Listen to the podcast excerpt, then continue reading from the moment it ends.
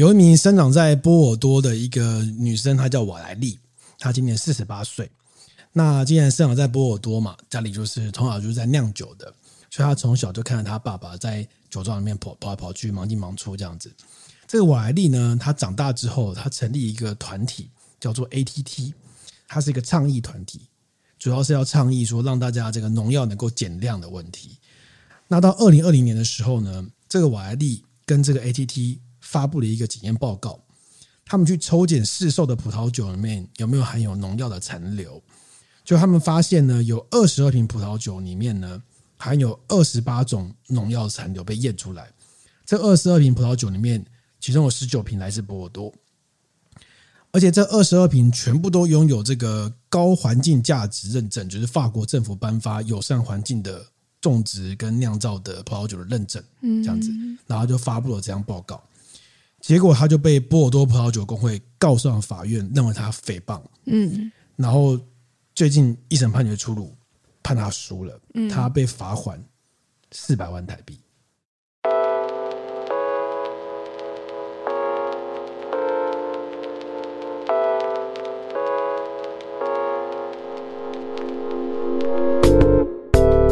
和你一起分享最美好的品饮时光，这里是喝吧葡萄酒。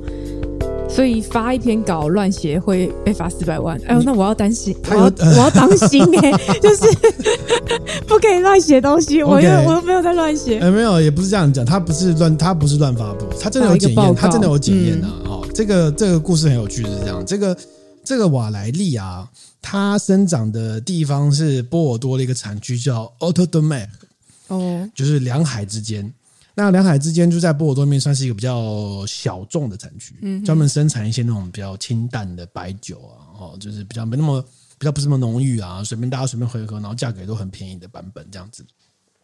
那他因为爸爸爸爸从小也在那边，他也在爸爸从小在那边，就是也是有有有酒庄的嘛，哦，然后呢，因为两海之间它是位于波尔多的两条河的中间的一块地，嗯，好。所以那个地方就相对来说稍微潮湿一点。你笑的原因是你现在是不是说 哦，正在回忆在念书的部分？你现在跟我讲这个我都很熟，我知道啊。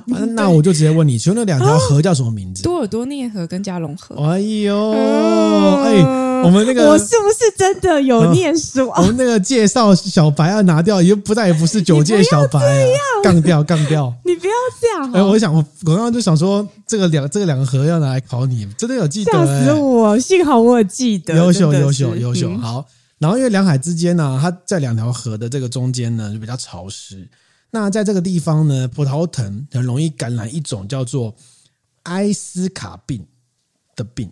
这个病呢，其实我查了一下，它有点复杂。它其实是一种真菌产生的病，嗯，特别喜欢潮湿的气候。嗯哼。那但是这个病很急，它并不是感染之后马上就会发作，嗯，它是感染之后呢，要五到八年才会显现，嗯，而且特别容易在你在修剪葡萄藤在剪断的时候特别容易感染，嗯，然后感染到的时候会潜伏五到八年，哦，然后一旦发作，几天就挂了。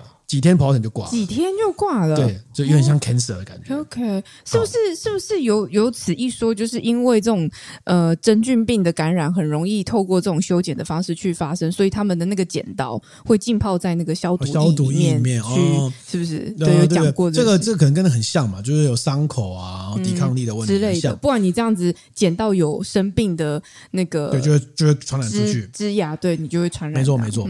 然后因为这个地方这个。那个埃斯卡病呢，就非常的盛行，然后于是当年呢，就会有一些农药商就开始，哎，我们就有一些产品制造出来了，果然就哎，给你很有用，很有用，很有用。嗯嗯嗯。于是当时就有大量的使用这样子哦。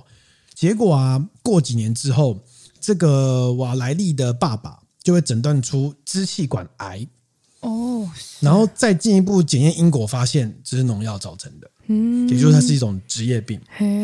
然后爸爸。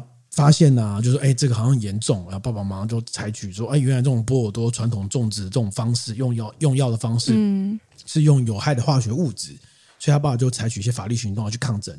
但没多久，在二零一二年的时候，爸爸就过世了。哦，OK，哦，那过世之后呢，这个瓦莱利就觉得说，哇，这个用药问题太太严重了，嗯，太太不太不甘心了，嗯，他就去找其他这个跟当地在波尔当地有跟他一样的。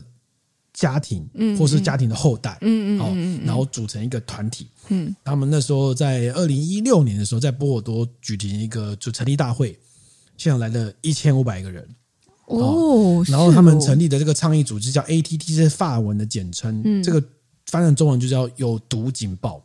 哦，他们专门在谈论这个农药相关的问题，哦，专门在倡议说波尔多农药要降低的问题之类的。所以他们在二零二零年呢去做了这样的检验，好，就是说去验了一些农药值。然后，当然啊，你你发布这样讯息之后，波尔多葡萄酒工会这个 CIVB 呢，跟其他二十五名原告，就是应该也是酒厂，然后就一起告他，告他的是告他诽谤。那。这个二零二一年的时候，波尔多这个利布尔纳地方法院裁定，这个 ATT 跟这个瓦莱利呢是有罪，罚还他十二万五千欧元，就相当于四百三十万台币。为什么法院判他有罪呢？对，为什么？噔噔噔噔，什么意思？来什么意思？对，看世界。你好奇怪，我 get 不到你耶，什么意思？你瘦了之后是不是变得怪怪的？呃、okay, 怎样？Okay, 为什么？因为他所公布的这个数字有二十八种农药残留嘛，是低于法定容许值。哦，对啊，我刚刚就在想说，二十八种到底是高还是低呢？就是就是那个评估的标准，低于法定容许值。嗯、哦，那我大概查了一下哦，在欧盟啊，在在法国有没有葡萄酒农药残法农药的法律容许值呢？我查不到，但是一有一个说法是这样子，就是欧盟针对。葡萄本身有两百五十种农药残留量，我记得我们现在 Podcast 好像讲过类似的题目，嗯，所以它就延伸中，你葡萄有禁止，所以葡萄酒也是一样的标准，嗯，一样的标准哦，因为是葡葡萄酒的葡萄做成的嘛，对，好，那所以呢，这个波尔多葡萄酒工会就觉得说，哎，你这个你刻意啊，我明明就低于法定容许值，你这边给我乱发布，然后觉得不行嘛，哈，然后于是就被告，然后他一审就赢了。那这个瓦莱利的律师就说了，哈，他就说。诽谤应该要是用严格的规范，要来保障言论自由。他的这些葡萄酒里面含有二十八种农药残留物的验出来是事实。嗯，那如果我们通过辩护证明这个事实存在的话，被告应该要无罪。嗯，但你事实是存在，但是你居然判我有罪，他是不服的哈。那但当当地的法院呢？判决是法官这样说，法官说法官没有去讨论你的葡萄酒里面到底有没有这些东西。嗯，法官判决是说你故意引起焦，故意用焦虑的内容来玷污波尔多葡萄酒的形象。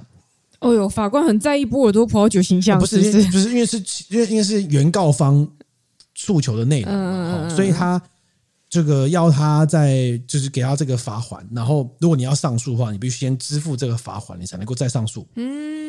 然后再上诉，那这个当然，这消息一出之后，其实引起了蛮多讨论的哈。然后像有一个法国作家叫 Antoine，他就说他觉得这是一种这个，他觉得这是不可容忍，他觉得他觉得不波尔多葡萄酒工会这个做法是不可容忍，就是尝试要让他们沉默，嗯嗯嗯，这是不可允许这样子。那先讲到这边，你觉得他的有道理吗？因为第一个，我们其实不晓得他发布的那个报告的内容，他他除了讲二十八种农药残留之外，他一定会有一些他的提醒跟警告吧，我猜。嗯嗯、所以我们不知道他的那个内容的强调跟措辞到一个什么程度，有没有到一个诽谤的程度这样子？嗯、我觉得没有显然就是故意发布嘛，发布说没有、哎、这个如果我只跟你说含有农药残留物哦。哦、uh，OK。如果我告诉你这个酒里面含有农药残留物，然后二十八种，但是我同时也告诉你国家安全值，我们国家规定的标准值的容许范围在多少？其实它的确是在这范围以内的话，那听起来就很合理啊。但如果他这样讲之后，他又告诉你说，但是呃，maybe 有一些专家的的研究报告，或者是有一些 paper 指出说，即便如此，可能还是会造成身体危害，又干嘛？这就变成是呃，过去我们在谈论很多食安问题会造成。的鬼打墙。可是我们常常在看到台湾的，比如说消费团、消费者团体，常常发布的调查都有类似的问题啊。就是明明那个法定值可能是呃，比如说台湾我断举，假设这个东西台湾规定是一百，嗯，然后欧盟规定是五十，嗯，然后他发现他验出来的东西一堆都是六十跟七十，对对对，就是高于欧盟标准，但低于我国的标准，然后他们就会发布说这一坨都。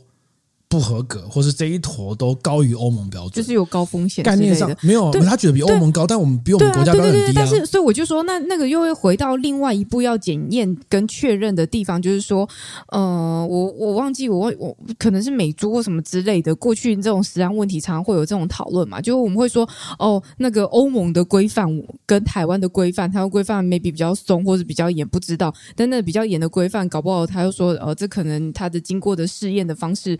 呃，不够严谨，或者是他的那个呃，欧盟的接受的方式跟我们接受的方式不一样啦，然后呃，体质不同啦，等等，他会有很多的不同的项目去做讨论，然后各种各方都会站在自己认定的价值跟标准去探讨。而对于像我这样子的一般民众，我是没有任何的专业去足以辨别说到底谁讲的才是。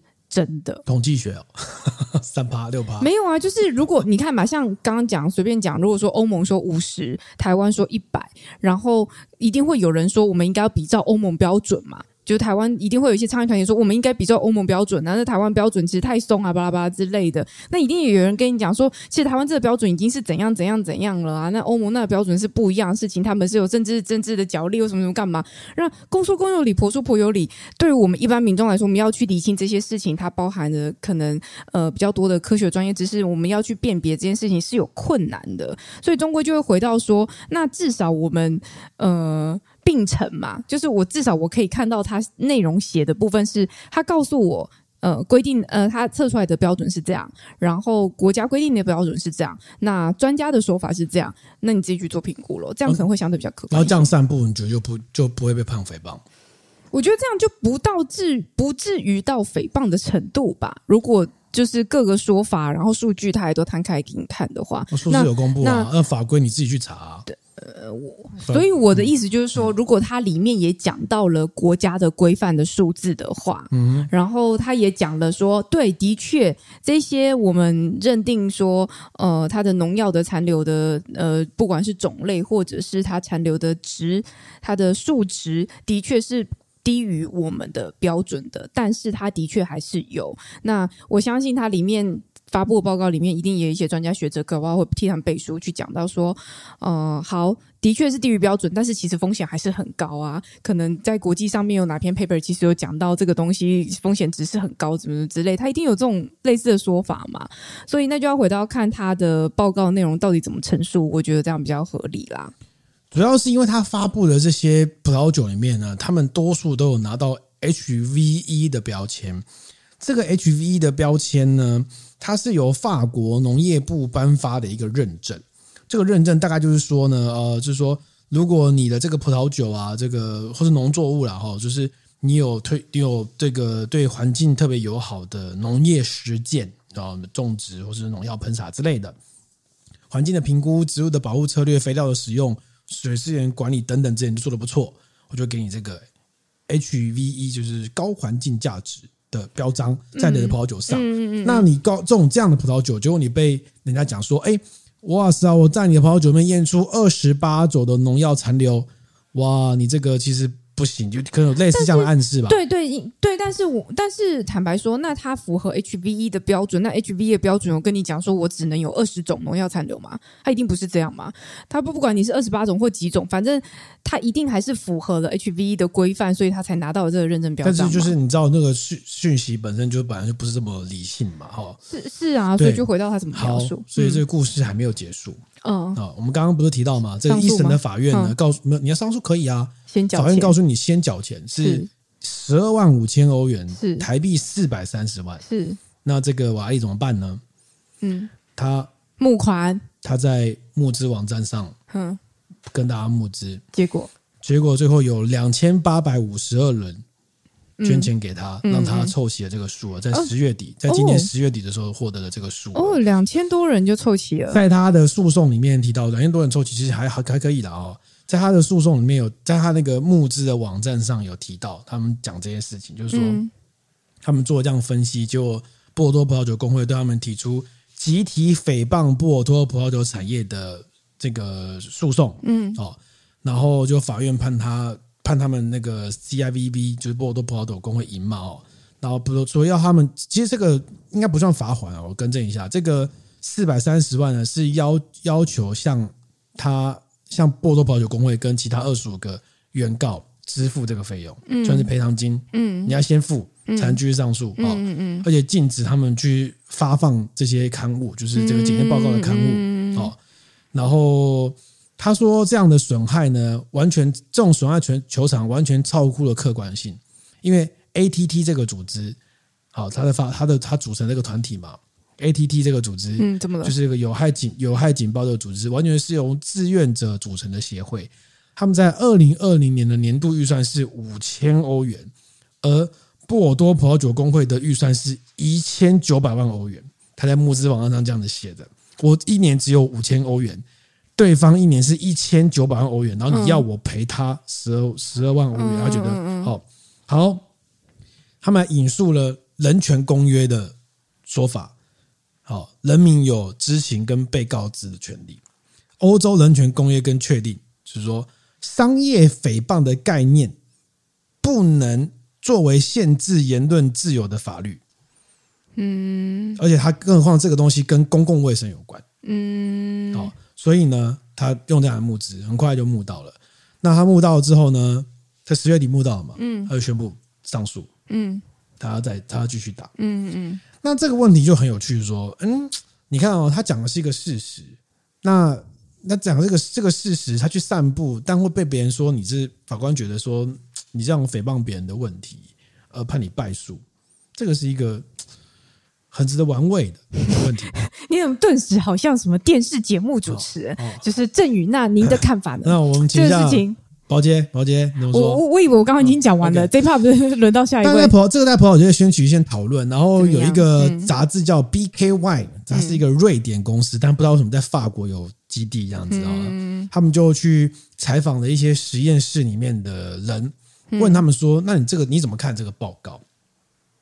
那这个实验室代表他们就看了一下这个 ATT 发布的报告，他说。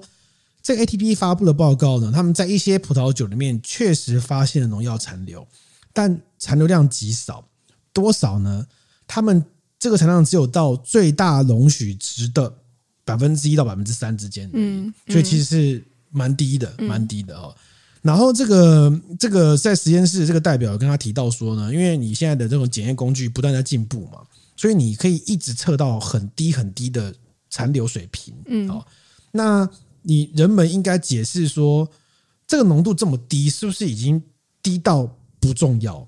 这个在我们背景值之类的呃背景值，或者是说它低于呃，比如说呃，这个我们常常在台湾发生一些什么，像我印象深刻就三聚氰胺事件的时候，我们还因此这样换了一个卫生署长，因为他到底那个东西是应该要零还是未检出这两个词是不一样的，对，因为未检未检出代表是你低于这个仪器的最低值，对，但不是零。对，但是民众无法理解，对，所以当你解释这个问题解释不清楚，民众说为什么是未检出，为什么不能是零？它应该就是要零啊，嗯，但事实上不可能是零嘛。彩虹药水也是这样，类似这种概念啊。所以他认为说，呃，人们应该要什么时候应该解释这个浓度已经低到已经不重要了吗？那但专家也在，大家都在讨论说，那个低到可以可以写未检出这个数值到底应该是多少比较合理啊？嗯嗯，所以他说。如果当你现在的分析技术这么进步的时候，你只要随便抓一个东西来验，你都可以验到一些很小很小，但是无关紧要的残留物。嗯嗯嗯，残留物。好，那那这样反过来就变成说，如果我今天宣称我没有使用农药的酒，我说我是自然酒好了。嗯嗯，那我要我可不可以在我上面说我没有农药残留？我没有使用农药，我没有使用农药，但是农药有没有残留，就跟我们在讲说它是。呃，有有机栽培或什么之类的，搞不好别的园会流过来啊，嗯、不是都会有类似有这种问题，所以它比较隔隔一些空间嘛，这样子，对啊，对啊，所以你你没有农药残留，呃，你没有使用农药，不代表你一定就没有农药残留啊。而且我们不是一直在讲嘛，有时候我们看到说什么，呃，很多食品添加物，然后看起来就是一堆化学式或干嘛，那大家直觉性的会反应说，我看不懂，看起来就是坏的或不好的嘛，会觉得说只要有化学残留物，好像看起来就是不。天然的不天然就等于是呃对人体有害的或不好的，但事实上不是啊，我们整个人都是有机体，都都是 都是、哦、对，也有农药，对啊，所以我觉得，所以我觉得嗯，我还是会回到说，我们并不并不具备这样的专业知识去辨别，所以，嗯，如果是我的话，我的第一个标准就是我们先看国家规定的标准嘛，它只要在国家规定标准以内，那先放心一半这样子，对啊。嗯、那那你现在看他，因为他这个瓦莱纳瓦莱利他诉讼输了嘛，嗯、那你可能觉得说，嗯。可能法国的讨论可能会比较偏向说，你这个就是低于法定标准啊，你这样乱散步就是有诽谤的问题。但是呢，法国最近在另外一个行业有一个非常类似的判决。嗯哼，这个判判判决有一个 A P P 叫 Yoka，这个 A P P，这 A P P 专门干嘛的呢？哦，它专门去提醒消费者食品添加物。哦，就是说你这东西里面有什么食品添加物，嗯嗯，他会叫你比如拍或者提醒或干嘛之类的，特别针对硝酸盐，嗯，就是一种就是容易出现火腿啊、培根、香肠这种东西的哦。然后呢，结果你看做这个 A P P 之后，你当然会怎样？你会被肉品团体告，对，一样告你，嗯，哦，就是结果这个 A P P 赢了，原因是什么？法官认为有公共利益。嗯，你揭露这个事情是公，因为是事实。但是硝酸盐它在一定的剂量里面，一定它本来就是一个合法食品、啊哦、那当然，那当然。但是这个案例法官就认为他赢哦，哦，所以一定是不同法官嘛？呃，我不晓得。所以也有人认为说呢，这个因为因为这个瓦莱丽现在在上诉，也有人认为说，哎，搞不好法国的司法的看法有慢慢在转变，因为你你这个涉及到说，你揭露这件事情，你到底具不具备是公共利益？如果是公共利益的话，你你这个名誉权就要退让。嗯嗯，好。但是另外一派说法认为说，你明明都低于这个最大容许值，然后你还一直故意去散布这个低于最大容许值，他觉得你在散布这个恐慌。嗯嗯，嗯，这个议题我觉得蛮有趣的。那你再回头看这个瓦莱利他的故事，你就会知道，他其实就是因为自己的爸爸死于农药的灾害。对啊，这个，所以他非常的在乎这件事情。这个听起来好像应该是先。啊，对啊，但爸爸的这个问题好像也没没什么，没有办法解决。你爸爸先死掉。对对对，但我意思是说，他也无无从求偿起啊。那那当然，那当然不不一定的。尤其他们，因为他们因为是职业病嘛，尤其当时他们有跟化学商求偿。嗯哼。那我有翻到一篇他的专访。嗯。啊，那专访里面有人就问他，像如果一直有 follow 我们的 podcast 的话，应该有听我们聊过非常多次，就是。波尔多的葡萄酒在近年，他们其实做了非常多的改革。嗯，很大的原因是因为因为气候暖化，你一直在喷药已经不是办法了嘛。所以他们主要开始用一些生态的方式，一个一个偏有机或者偏自然农法的方式，嗯嗯，通过环境上的一些自然的天敌，能够降低一些我们对农药上的使用，注重这个农葡萄园的多样性，因为你这样可以自己压制自己获得平衡嘛。哦，然后或者是说呃。甚至是为了气候暖化的关系，开放一些法定以外的品种，让变法定内来用。哦，那不是变得有在努力吗？那有记者因此去问了这个瓦莱丽，嗯，哦，他就说感觉还太少了。哦，尤其是市面上这些最危险的化学物质还在使用当中。那他跟这个 ATT 团队呢，自二零一八年起，他们定期会对。葡萄酒分析，尤其是声声称那些拿拿到 H E H V E，就是嗯，就拿标章拿标章的口号的葡萄酒，嗯但他们他说他们目前为止还没有发现有哪一瓶不含农药残留的，嗯，都有都有哦。那很多人念葡念葡萄酒都知道，波尔多是一个比较难实施有机工法的产区，啊、原因是因为它会下雨嘛，对啊，潮湿临海啊，啊，那不使用这个不可能，对。有人问他，你是气候问题？嗯，那这瓦力就说，你应该有听过有些波尔多酒庄采用有机跟生物动力法，嗯，有吗？为什么？证明有效吗？这不证明有效，但是比较他证明认为有效，嗯，而且他认为在波尔多在有机农业这个地方远远落后其他法国葡萄酒产区，但是波尔多是法国。最大而且最负盛名的葡萄酒产区，所以他认为波尔多应该要当火车头，哦，就是一个领头羊的效果这样子。而且，你你看，我去看那个 ATT 的网站，他们就会列出我今天追踪了哪一个案子，嗯，然后对方不回应，然后一直 update 进度，嗯，哦，就是很多不同的农药案子找不到进度这样子，非常呃蛮蛮硬的一个环保团体这样的 农民团体啊。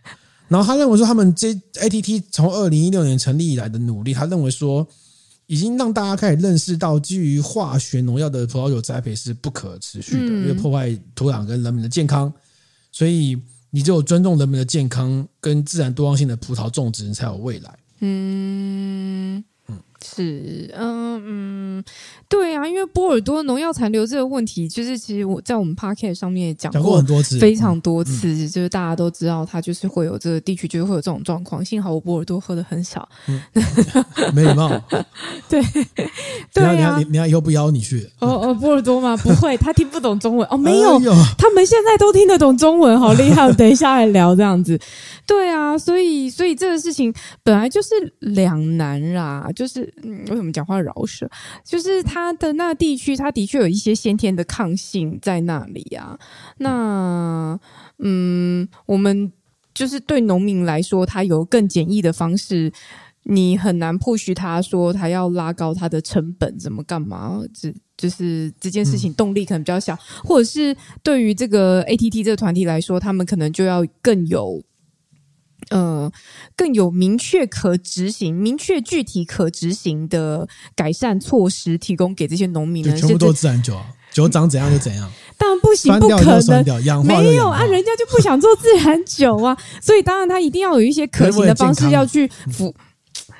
为了健康，那你就不要喝了，是不是？也不一定啊。不不过我必须说啊，哈，我曾经听过一个中国大陆的说法，就是说，是任何在跟你谈这个有毒物质的时候，如果不跟你谈。这个容许值，我不跟你谈它到底值是多少，就在耍流氓。嗯，哦，你不能说因为这瓶酒里面有毒物质，就它真的有毒，它可能真的很低很低。但有另外一派说法，就是反过来，就是说，对啊，我当然知道容许值啊。如果我跟你讲这瓶葡萄酒里面有一滴大便，是不是整瓶酒都不能喝？所以他认，所以有一派说法认为没有容许值这个问题，它就应该是零。嗯，那你觉得呢？我在跑新闻的过程当中呢，我们经历过一些这种重大的食安事件，从油啊、三聚氰胺啊等等之类的。嗯嗯、我在跑新闻的途中，我个人是比较偏向要看容许值，嗯、但是这个容许值呢，又有很多政治角力。对、啊，是美国的问题，好、啊、像像莱猪、莱猪跟莱牛都是因为对啊政治角力而放宽那个值。福岛核食哦。对啊，呃呃，福岛核食也是，就是有一派讨论说，那个辐射容许值是日本政府放宽的内容嘛。啊、那当你介入到这个东西的时候，就变得不是这么单纯。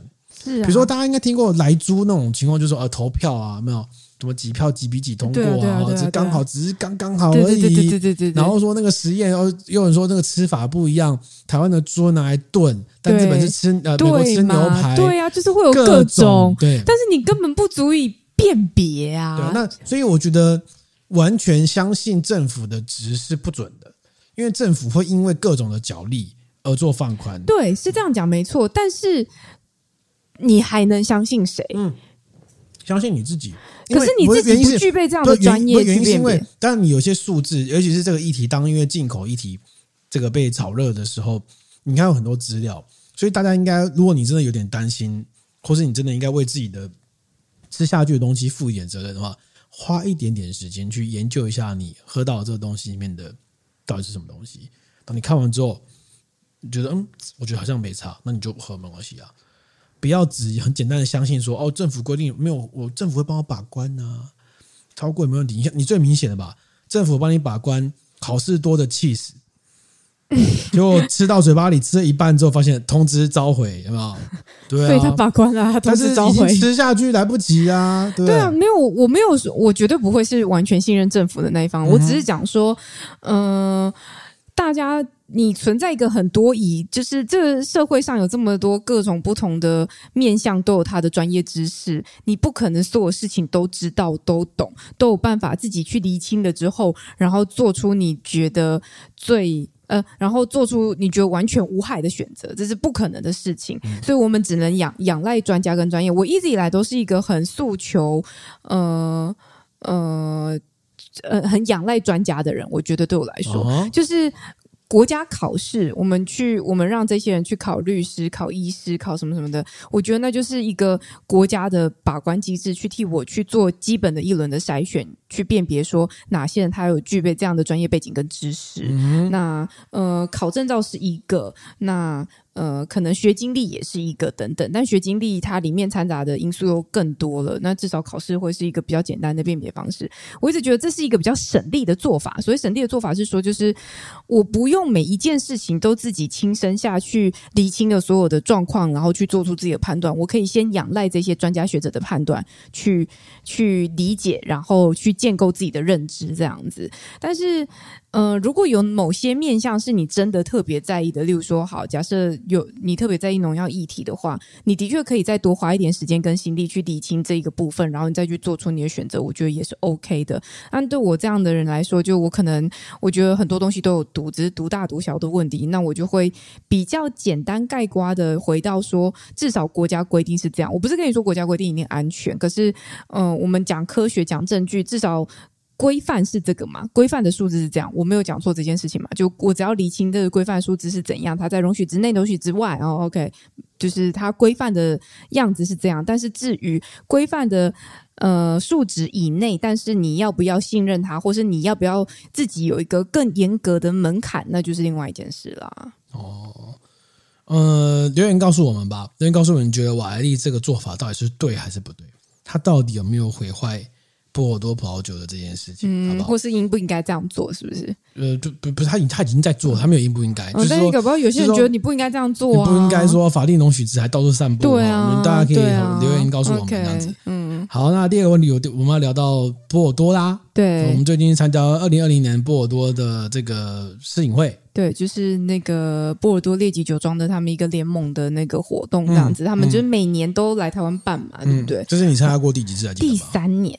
我之前参加过第三年，对，我刚好是呃一呃一八一九二零哦，他们所谓的怎么样伟大的三个年份嘛，每次都在这样这样讲，你一定不止啊！我好像从一三。有一年好像没去，是不是好像有一三年？你一定是不止啊！哦、那我就参加了第三年这样子。怎样？有什么心得吗？有什么心得哦？嗯、哦，因为这一次参加这个波尔多列级酒庄的品饮会呢，是小妹第一次真的把波尔多的地图看完再去参加。以前都是说这边是哪里？以前都是啊喝啦喝喝喝，这个好喝，这个我觉得还好啊，这丹宁好色啊，我我想要再去喝一下手灯，大概以前都是这样。OK，所以这次算是嗯，我真的是把把波尔多的大致的大致啊，真的因为波尔多那么多东西嘛，就是把几个大致的中知名产区看完这样子，然后呃大概厘清那个产区的状况之后，去现场在每个产区至少喝，你看你。你梅多克你就不喝嘛，对不对？因为喝太多了，对。至少我还是有去喝一下美多克，嗯、你就整个放弃嘛？嗯嗯、但是我们每个产区、每个子产区都去喝了一下。因为今年时间也比较短呢、啊。啊，对对对对对。然后我们又比较晚到，对不对？嗯，对对。所以就嗯。然后你不是说你整理了一些？哦哦哦，是是是是这样子的，对对对。因为这个呢，有鉴于小妹近近期期的这个 podcast 实在是混到一个极致，所以我就是诶。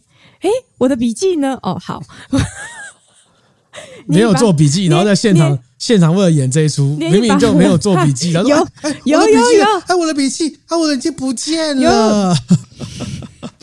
有，就是好，我就大概看了一下，因为这一次我们去呃去喝完一轮，它这是二零二零年的波尔多嘛，那我大概看了一下，我就上网搜寻了一下。各个国外的网站，就是讲葡萄酒网站，他们对于波尔多的呃二零二零年的波尔多的一些呃描述跟评估这样子，然后有一些是什么波尔多的呃当地的葡萄酒的记者之类的，有这么细细细微的工作，他就专跑波尔多，好有趣哈、哦！所以我上网去查了一下很多的酒的就葡萄酒的相关的网站，然后他们去评论波尔多二零二零年这个年份到底是一个怎么样的年份，然后他们就在讲说讲说二零二零年是从一九五九年以来，波尔多最干燥的夏天。嗯，你有看到这个讯息吗？最干燥的夏天，最干燥夏天，以夏天来讲，难怪我们当时喝到有一些酒是有果酱、果干感。对对对，就是真的很热。他们、嗯、他们把这个年份称作为太阳年份，嗯，就是太阳很大，就是你喝到，对，很会讲嘛，对不对？然后以产量来说，你觉得二零二零年的产量是多还是少？是少了。哦，是少，啊。对，你应该知道，对、嗯、他呃，他说以近十年的产量来做评估，它是大概近十年来的第三低，嗯哼，仅次于二零一三年跟二零一七年，嗯，就产量其实是蛮偏少的这样子。嗯嗯、那葡萄酒状况，呃，我们先讲葡萄的状况，葡萄状况，他说，呃，总体来说酒精度比较高，但酸度其实是偏低的，嗯哼，嗯，然后呃。我们刚刚前面讲到，它夏天非常非常热嘛，就是一九五九年年以来最热的夏天。但是他说，它的晚上其实还是蛮凉的，嗯、所以因为因为晚上比较凉的关系，它可能让那个酒的酸度还是稍微有一点起来，所以就不至于喝起来这么的手感。嗯、但可能还是因为有一些地区有一些差异吧，这样子。然后讲到左岸右岸的部分，嗯、呃，有一些评论家他们觉得说左岸其实梅多克表现最好，嗯。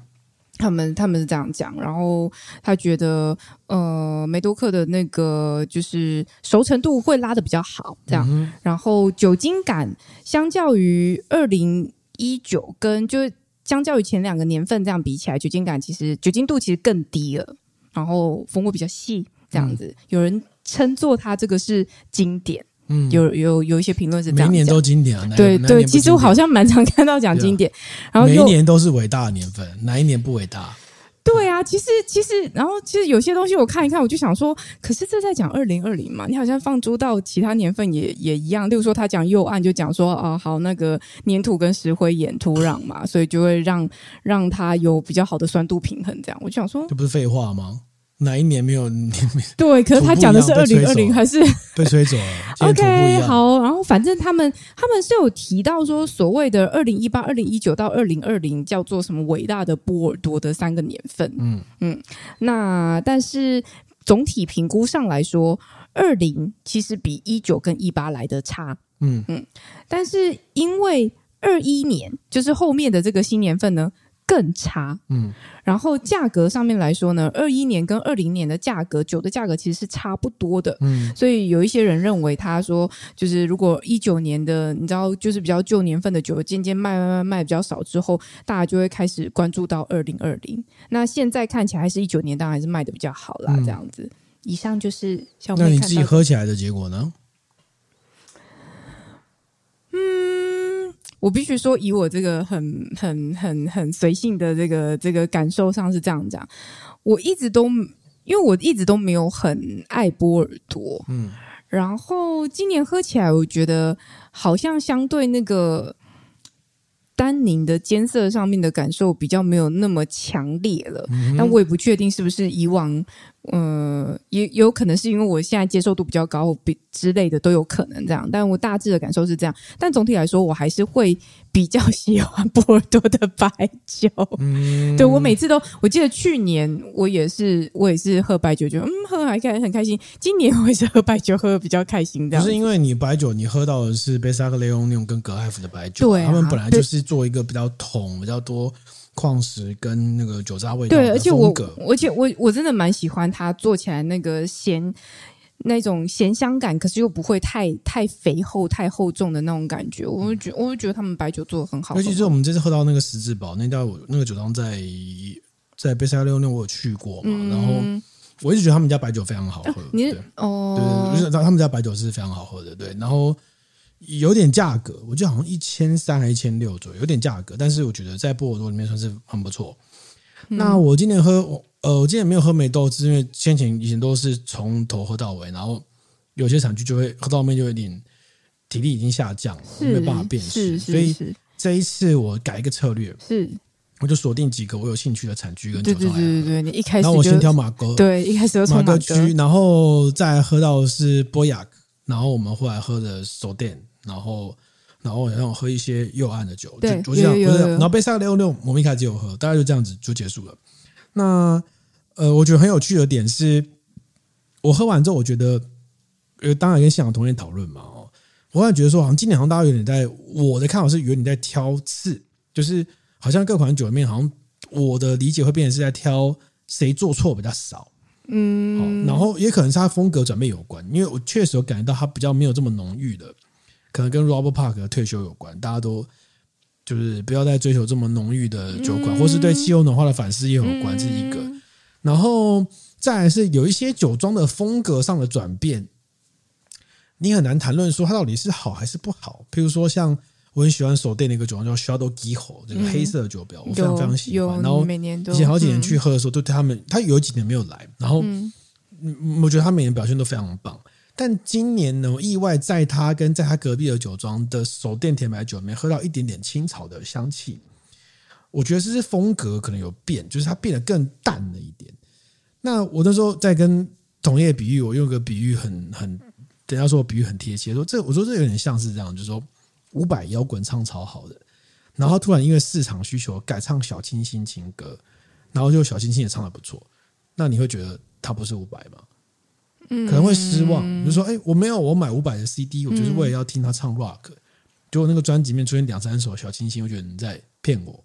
对但搞搞不好，有些人他过去也不太熟悉伍佰，他现在才进入这个市场，看到他他唱小清新，觉得哎不错听哎。嗯，对，大家都会有，都会有，都会有。所以你喝很多的年份，或者你对这个酒庄有一个习惯的标签的时候，是，他搞不好会对你。的选择产生困惑，因为它现在变得有点不太一样了，嗯、那种感觉。嗯、那我今年印象最好喝的是 Boyac，好 Boyac 以前都是让人觉得很浓啊，单宁很多啊，但今年我喝到好几个酒庄的 Boyac 都觉得非常好喝，嗯、就是那个单宁的程度跟它用橡木桶的烟熏程度都做得恰到好处，然后像那个 Château Tabac，就是我觉得哦，它那个。它的那个那个烟熏感，我、嗯、这根本就咖啡嘛，然后喝起来很舒服这样子。然后单人舞跟双人舞，我觉得今天表现都很好，表现很好，所以我今年对布拉克印象非常好。对啊，所以二零二零年，我觉得我对我来说，我觉得那个年份，我觉得不算好。嗯，但是很很有趣，我们那个酒圈喝完之后，大家会 po 脸书嘛？对，那你会发现好两极，有人会说哦，今年不太好，有人会说这是一个伟大的年份。年份为什么大家不？我大家去同去同一场嘛？为什么大家讲都差那么多？没有啊，所以你不觉得很有趣吗？这就又又会回到了呃个人喜好这件事情，或是他刚好随机有喝到哪些，没喝到哪些之类的吧？有可能，有可能，或是他有没有啊？算了，干干嘛想讲说？而且啊，我要讲，我觉得今年很有趣的地方是，今年好多人说中文，哦、就是过去。基本上青色，因为毕竟是你说酒庄代表，好多人说中文，对对对对，法国人很多人在说中文。嗯，我我没有没有，我这样讲，就是呃，我们那个那个品饮的活动，就如果有听众没有去过的话，大概讲一下，他通常就会在台湾的饭店举办，那都是酒庄的代表会在那里设摊嘛，然后有供酒给你这样。那因为是法国的产区，所以很多多半啦，都应该都是法国人，就当地的人这样子到现场来。那通常通常应该是。不会说中文的嘛？那今年第一个很多中国人，酒庄代表很多中国人，对不对？就是明显比过去的那个中国人的数量还来得多很多。就是你看到现场就很多人很多，你因为你看到黄皮肤脸孔的很明显，就哎这边这摊有中国，哎那摊有，因为那为什么知道中国人？因为口音的关系，就明显不是台湾人。然后第二个部分是很。开始有不少外国人，他也会讲中文。就你到现场，你有时候跟他打招呼，像我不会讲法文，可能用英文打招呼，然后你可能会用法文打招呼这样子。那没有，就你到现场，他会跟你说你好，然后就哦。但有些人讲的不标准，但有些人是很厉害。然后我遇到有像那个佩萨克尼奥那样的那个女生，就是我很我蛮喜欢。他们家的酒，然后他就开始跟我打招呼，然后跟我聊天，就说什么你的那个耳环好看啊，什么之类，你有听到吗？然后再看，然后说你的衣服很好看，就很奇怪，诶，他们真的很爱跟你就是称赞你的打扮之类的。然后在手袋那边好像也有一个。看起来像是法国人的男性，至少是欧洲白人的男性。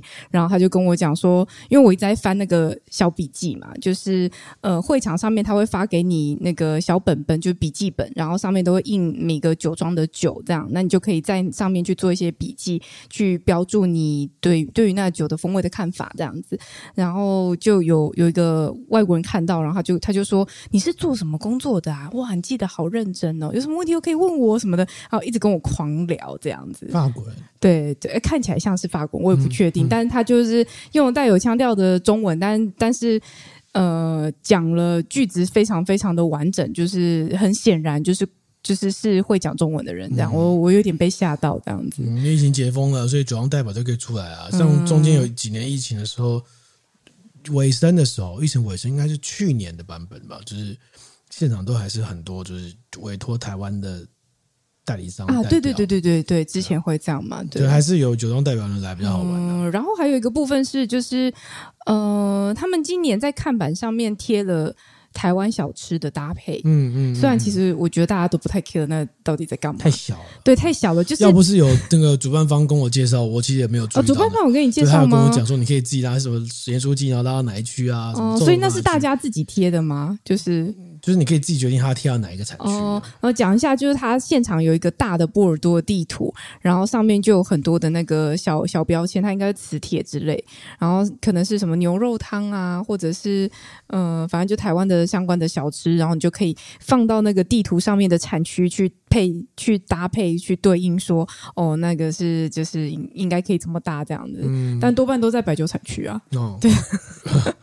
你其实对，乱丢也没有对或错的问题的，就是对啦。但是就是大家就，但我觉得就蛮可爱，就至少它增加了一些台湾的元素在的里面，这样子。嗯，嗯，OK，好，跟大家分享。嗯，好，最后我们来问一念一下留言，是我要念吗？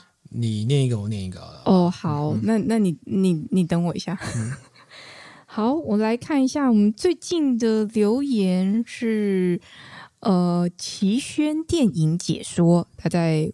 YouTube 的留言，他说。对于新闻学术上的定义跟规范，我不是很了解，但我认为人都是趋利的，趋向利益那个趋利，所以问题并不在于媒体人本身。当受众有自我判断的能力，有筛选的行为，这些媒体自然会被淘汰。但事实上不是，在台湾的环境就是大家骂归骂，那转身还是继续点击这些新闻标题，正确的讯息加无过多个人见解加无记者喜好加无手法渲染，就会变成这则新闻是无趣的，没有娱乐性，就会变成某些很公正的那个媒体新闻台收视率极低，所以大多数人民不是真的想看到真的东西，呃，而是想看到有趣的东西。骂只是道德谴责。欢迎光临台湾。嗯，对啊，事实上是这样，没错。所以新闻台做的不有趣就不会看。那怎么样？我觉得对我们现在这个时代做新闻的人，就会做挑战是在这个地方，就是你要做的有趣。但又不能够扭曲，嗯，对，就是这个是很大的挑战，对，就是终归对啦。做新闻报道，我们说如果真的做有品质的新闻报道这件事情，其实我会认为它是。呃，富有理想而且崇高的，我个人认为这样子。黄国昌，我认为为什么我这样是黄国昌什么意思？为什么？没有，没有，没有，我个人认为是这样。但我坦白说，我觉得曲高和寡是无意义的，因为你的报道做得再好看，没有人看，你就无法影响到大众，大众不知道，你就没有办法扩散出去，然后去发挥你的社会影响力。所以我觉得，终归那个价值还是要掌握在到底有多少人看你的东西。我可以影响一个人是一个人。当大家都，例如说，就像我们前面讲到 ATE 在做的事情啊，他一定就是希望扩散给很多人。当大家都对于农药这件事情很在意或有共识的时候，他就有机会去推动一些他想做的事情。所以回到新闻层面，我我的理解还是会这样子。当然，我们希望可以做有品质又好看的东西，但终归还是要想办法扩散出去啦。讲到农药呢，就是附带置入一下。我前阵子在 ETtoday，就是在我的叫做啊监制之下，做了一题叫做“戒不掉的农药”，这也是谈台湾的农药减半问题。嗯，嗯，嗯，它的启发是就是来自于我看到很多大量的葡萄酒产区一直出现农药的新闻，我就想说，哎，台湾会不会也有啊？我就开始研究一下台湾议题，所以因此做了这个专题。有兴趣大家可以看一下哦。嗯，然后第二个留言是 KC 在 YT，他说。好诚实的减肥课程回馈，太棒了，给你一个赞。机器人式称赞，就是他最后面是。是你朋友是不是？不是不是，他最后面在讽刺那个我上一集讲那个营养师的部分。哦哦哦，就很诚实啊，对不对？我说你看，我说的是不是真的没有推荐，就是没有推荐。好，那我今天这一集就到这边了。好，你现在收听的是喝爆葡萄酒 Podcast，他是还要持续努力再瘦五公斤的赠予吗？嗯，对。Go go，呃，呃，他是要一起加入吗？的小妖。如果你喜欢我们 Podcast，欢迎到 Apple Podcast 给我们五星好评。你也可以到我们的 Facebook、我们的 IG 或我们的 YouTube 来留言。你也可以写信给我们，我们信箱是 y at tipsy with dami。好，就这样，我们下礼拜见，拜拜。拜拜。